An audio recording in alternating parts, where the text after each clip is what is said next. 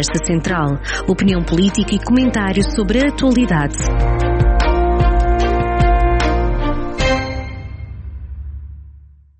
Estamos em mais uma conversa central e esta semana para apresentar uma nova voz, a da Adelaide Modesto, que se junta assim ao painel de análise política e de atualidade na Rádio Jornal do Centro. Bem-vinda.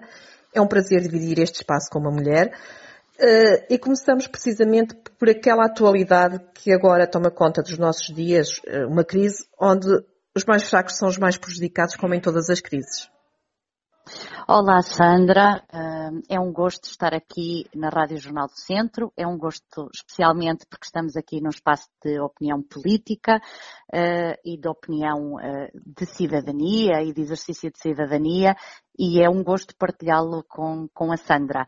Um, efetivamente, este é um convite que muito me honra e que, antes mesmo de, de, responder à questão que me formulou, eu gostaria de dizer que tem aqui algumas particularidades que eu uh, gostava de assinalar.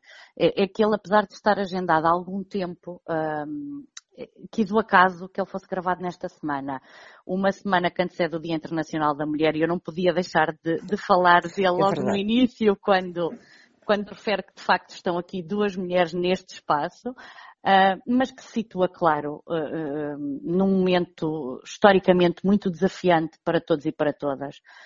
num momento em que a Europa protagoniza uma guerra que se desenrola em tempo real, em todas as televisões, com alterações constantes quase ao minuto. E, de facto, desde 23 de fevereiro, que a madrugada nos trouxe esta inevitabilidade a inevitabilidade de um pós-segunda guerra mundial uh, tão, tão sombrio uh, e, que, e, que, ficará com certeza marcado uh, em todos os livros de história. E tínhamos que falar, obviamente, deste, deste assunto e da, e da dificuldade que tantas e tantas pessoas vão, vão sentir.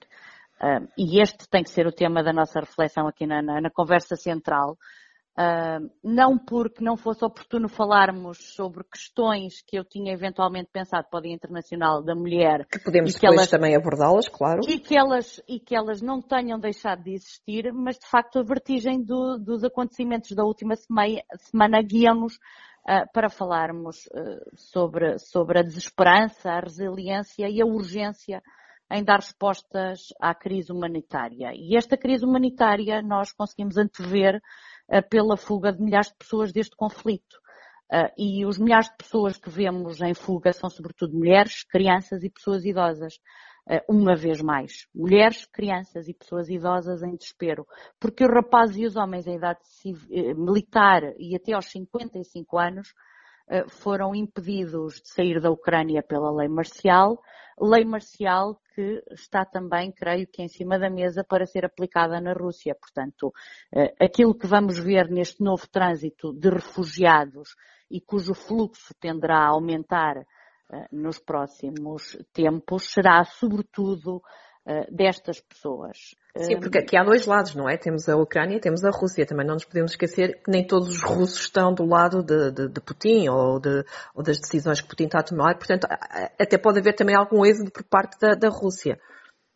É, Pode eventualmente isso acontecer, aliás, as notícias, a vertigem das, das notícias que temos visto uh, nos últimos dias dão-nos inclusivamente nota de que uh, militares uh, russos foram já acolhidos em determinados locais da Ucrânia porque não sabiam o que se estava a acontecer, estavam desesperados, alguns tentaram contactar as suas mães, inclusivamente, estamos a falar de jovens, estamos a falar de rapazes, estamos a falar eh, de uma guerra que também não sabemos eh, com precisão eh, qual o conhecimento que o povo russo dela tem, atenta a toda a limitação de informação e de liberdade de imprensa pois. que existe no próprio país, como, como bem sabe. Nestas alturas um, há sempre a informação, a contra-informação, nunca se sabe muito bem os posicionamentos, é, é difícil. Como é óbvio. Um, e, e, neste êxodo que vai acontecer e que nós temos uh, perfeita noção que esta crise humanitária vai gerar um êxodo enorme uh, de pessoas, uh, para além de, de, toda a catástrofe que uma guerra iminente que pode atingir a escala global também terá. Bom, este êxodo vai, vai trazer aqui muitas, muitas pessoas para vários países. E bem andou o governo português ao aprovar logo inicialmente um pacote de medidas especiais para acolhimento, proteção e integração de pessoas deslocadas num esforço que, que concertou entre serviços públicos, autarquias e sociedade civil, um, e do qual emanou inclusivamente uma resolução do Conselho de Ministros, um, ainda no passado dia 1 de março, é a resolução número 29A 2022. Um, e num país como o nosso, um país de, de, de tradição de acolhimento de populações deslocadas, um país que tem, uh, que tem como, como figuras maiores pessoas que, noutras guerras, eh, tiveram um papel tão importante eh, no acolhimento de pessoas refugiadas. Não podíamos ficar indiferentes eh, a esta situação. Além da comunidade ucraniana ser uma das mais fortes em Portugal, não é? Desde, Era o que desde ia... há várias décadas era o que eu ia referir. A, a, a, a comunidade ucraniana em Portugal uh, tem, está, está devidamente enraizada está, como diz e bem, há várias décadas e, portanto, não podíamos deixar de honrar compromissos de solidariedade, uh, sobretudo perante uma violação de direitos humanos e de ameaça uh, à vida uh, dessas pessoas. E, e, foi isso que fizemos, e fizemos bem ao definir estes mecanismos de acolhimento e integração com previsibilidade e confiança, na capacidade humanitária que o nosso país tem. Estamos a falar, eh, por exemplo, eh, em sede de acolhimento, de um procedimento simplificado para cidadãos ucranianos e seus familiares que podem ter eventualmente outras nacionalidades, com dispensa de prova de correr perigo e que pode ser feita por qualquer via, portanto,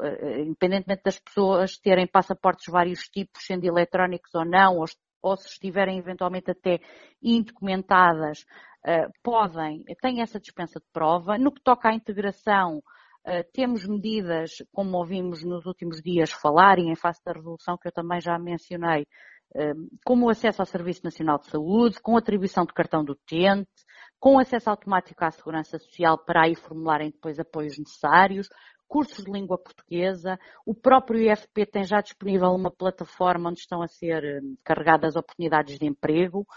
Eh, nos mais diversos setores de atividade, eh, apoios à contratação, programas de formação e o alojamento na região do posto de trabalho. Portanto, eu podia estar aqui com mais grau de detalhe a enumerar, mas não sendo fastidiosa, estas são aquelas que Uh, importa aqui sublinhar e trazer, e trazer uh, ao conhecimento de, de, quem nos ouve e da importância que, que, que, um gesto tão simples como este e de medidas desta natureza trazem para a vida deste, destas pessoas e que, e que se traduzem em não virar as costas a quem mais precisa neste, neste momento. É neste, e é nestes momentos que se engrandece também a natureza dos portugueses e das portuguesas e a sua vontade em dizer presente um, a, estas pessoas que tanto necessitam de nós.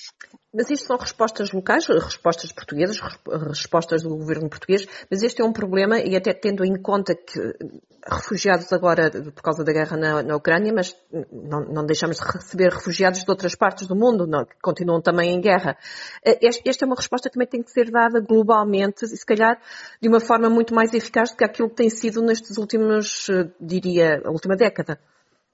Uh, sim, esta, esta resposta que eu lhe estava a mencionar é uma resolução, portanto, está vertida uh, como resolução do Conselho de Ministros e, portanto, ganha esta, institucionalmente, esta força, esta uhum. dinâmica que aqui vemos, mas a Sandra, no início da sua questão, dizia bem se isto também não será uma realidade local e se também não temos que estar aqui a dar alguma resposta do ponto de vista eh, local. E bem andaram as autarquias que já estão disponíveis para fazer este esforço conjunto.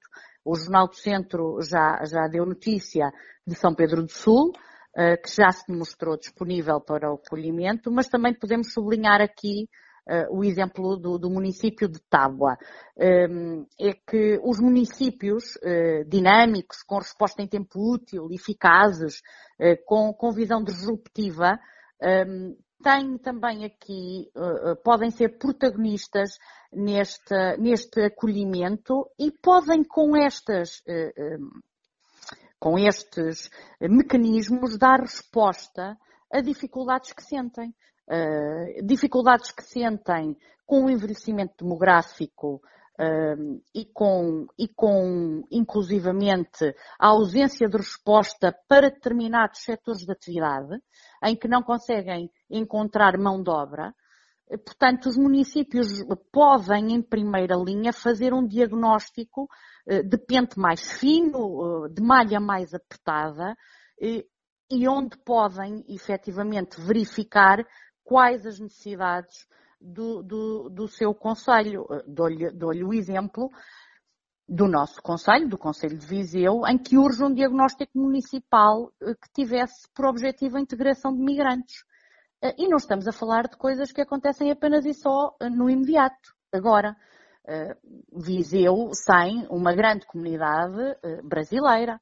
Urge saber quantos somos, quantas nacionalidades existem, eh, quantas pessoas, as dificuldades que são sentidas, e, portanto, isso só se faz com, com mecanismos, com procedimentos, com diagnósticos, com, com leituras de malha mais fina e que só podem ser promovidas pelas próprias eh, autarquias eh, para, para poderem dar resposta. E depois, soma-se a isso, o, o investimento que as próprias autarquias depois fazem em esferas de vida que são valorizadas nesta atração de pessoas. A cultura, o desporto, o lazer, as parcerias com as instituições do ensino superior, as parcerias com, com associações empresariais, uh, com as próprias instituições locais de solidariedade social, etc, etc, etc. Portanto, este é também um trabalho que tem que ser feito do ponto de vista local. Uh, para quê?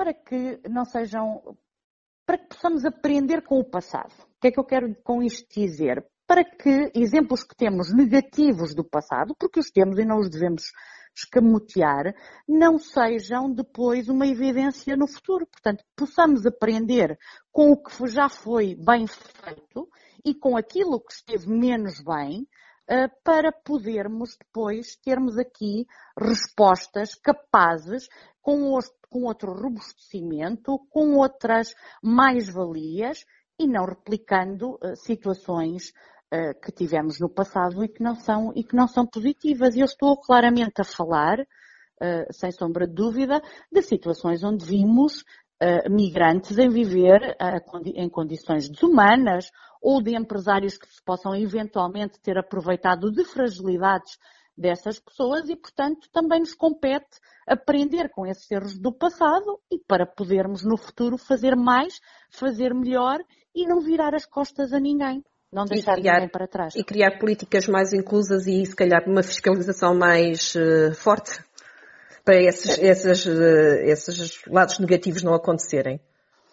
Essa, essa fiscalização também parte por, por um maior escrutínio da comunidade uh, e passa por um maior escrutínio, porque quando as políticas são transparentes, uh, quando estão plasmadas em documentos de acesso uh, à comunidade, quando elas são verificadas e escrutinadas em sede de, de, de política local, etc, etc. Elas conseguem ser melhor percepcionadas, como diz, fiscalizadas e, e claro está, também criar mecanismos uh, de validação de determinado tipo de apoios a entidades uh, para que não sejam praticadas uh, situações como vimos no passado. Isso, claro, é, é, isso é, um, é todo um trabalho não só da administração central, mas da administração também ela local, em sinergia, num conjunto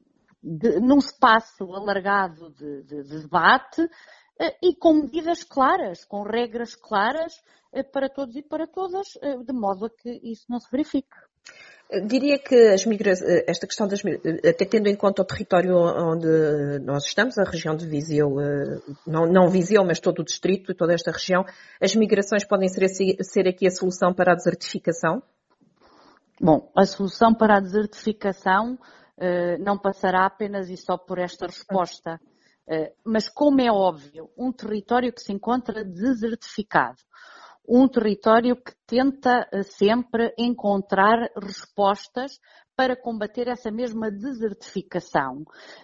Um território com as qualidades que todos conhecemos e com a potencialidade que também conhecemos, com a mais-valia do clima, da produção agrícola, pode, pode ser uma forma, como é óbvio, de combater essa mesma desertificação. Pode ser uma forma, pode ser mais um fator que contribua positivamente para que seja combatido essa, essa questão da desertificação. Agora, as soluções nunca são eh, tão simples. Claro. As soluções nunca são tão, tão Se fosse assim já estavam é? aplicadas, claro. Porque, porque, se assim fossem, era fácil resolver. Os problemas são, são complexos e, portanto, não têm respostas tão simples uh, como esta. Mas este é um fator que pode naturalmente ajudar,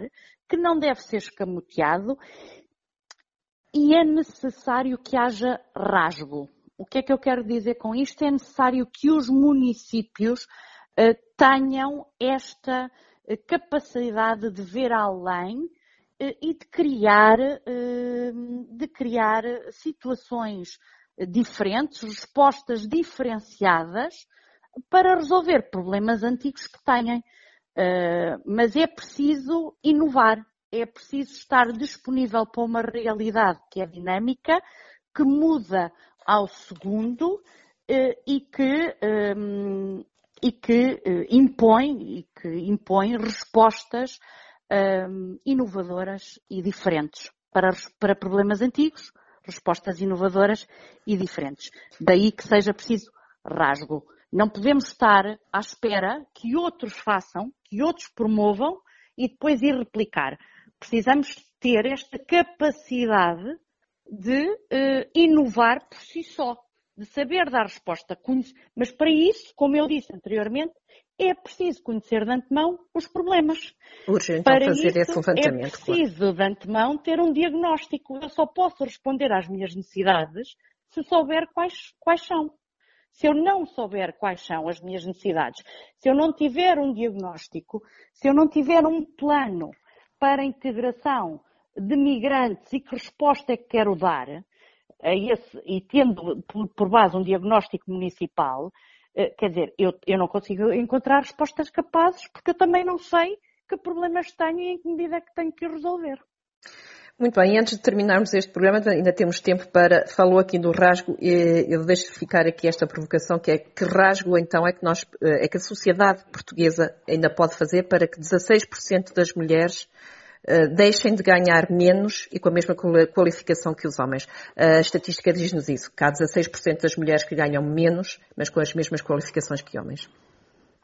Pois, essas são as desigualdades, ainda bem que terminamos com este tema, porque efetivamente estamos em vésperas do Dia Internacional da Mulher, eh, os problemas eh, não ficaram, não deixaram de existir só porque a realidade mais premente e mais urgente eh, que temos eh, no imediato são eh, as situações em face da guerra, mas essa, essa estatística não deixou de existir. Portanto, o gap salarial não deixou de existir, não deixaram de existir essas estatísticas e há de facto respostas que são importantes dar também às mulheres que sentem esta, esta situação na sua própria pele, eh, na, sua, na sua vivência do dia a dia um, e, portanto, o rasgo que é necessário, e eu volto e vou terminar conforme comecei, é de facto aquilo que tem sido feito ao longo dos tempos. Em primeiro lugar, o que temos feito e aquilo que temos verificado nos últimos anos é fazer leitura e diagnóstico da realidade. A Sandra, para me poder confrontar uh, com essa pergunta, que, que, tiveram que, que, ter dados. Portanto, teve que ser feito estudo para perceber que mulheres nas mesmas condições que homens em determinado tipo de atividades ganhavam menos e porquê é que ganhavam menos? Onde é que estão, onde é que se situam uh, os telhados de vidro? Porquê é que elas não conseguem aceder uh, a cargos uh, com outra remuneração e outra validação até interna, por exemplo, nas empresas? Foi preciso fazer essa leitura e depois agora, como é óbvio, as medidas têm surgido. E têm surgido com a conciliação entre a vida pessoal, profissional e familiar, porque os estudos também nos dizem que é aí que está a grande questão, ou seja, as mulheres em face da vida eh, pessoal e familiar, tantas e tantas vezes, deixam eh, a sua carreira eh, para trás e, portanto, eh, se não conseguem, se não conseguem aceder a lugares que são melhor remunerados, é óbvio que vão ficar, que vai haver aqui um desfazamento entre uns e outros. É óbvio que aquilo que temos feito são mecanismos, são mecanismos da lei, e é através da lei que se tem, que se tem aqui tentado arranjar, arranjar soluções, mas não só, mas não só. Eh, tem, tem-se feito por este diagnóstico, como disse, tem-se feito por medidas que promovem a conciliação entre a vida pessoal, familiar e profissional, e, portanto, o caminho uh, faz-se caminhando e é preciso uh, trilhá-lo com a dificuldade inerente e que sabemos existir, mas que tem estado, é um dossiê que tem estado em cima da mesa e que tem muito sido feito para, para se alterar. A ver se nos próximos tempos os números são diferentes. Adelaide Modesto, muito obrigada por esta presença. Bem-vinda uma vez mais ao, ao programa Conversa Central. Obrigada a eu, foi um gosto. Conversa Central, análise reconhecida que interessa à região. Conversa Central, na rádio a cada sexta-feira, com repetição ao fim de semana.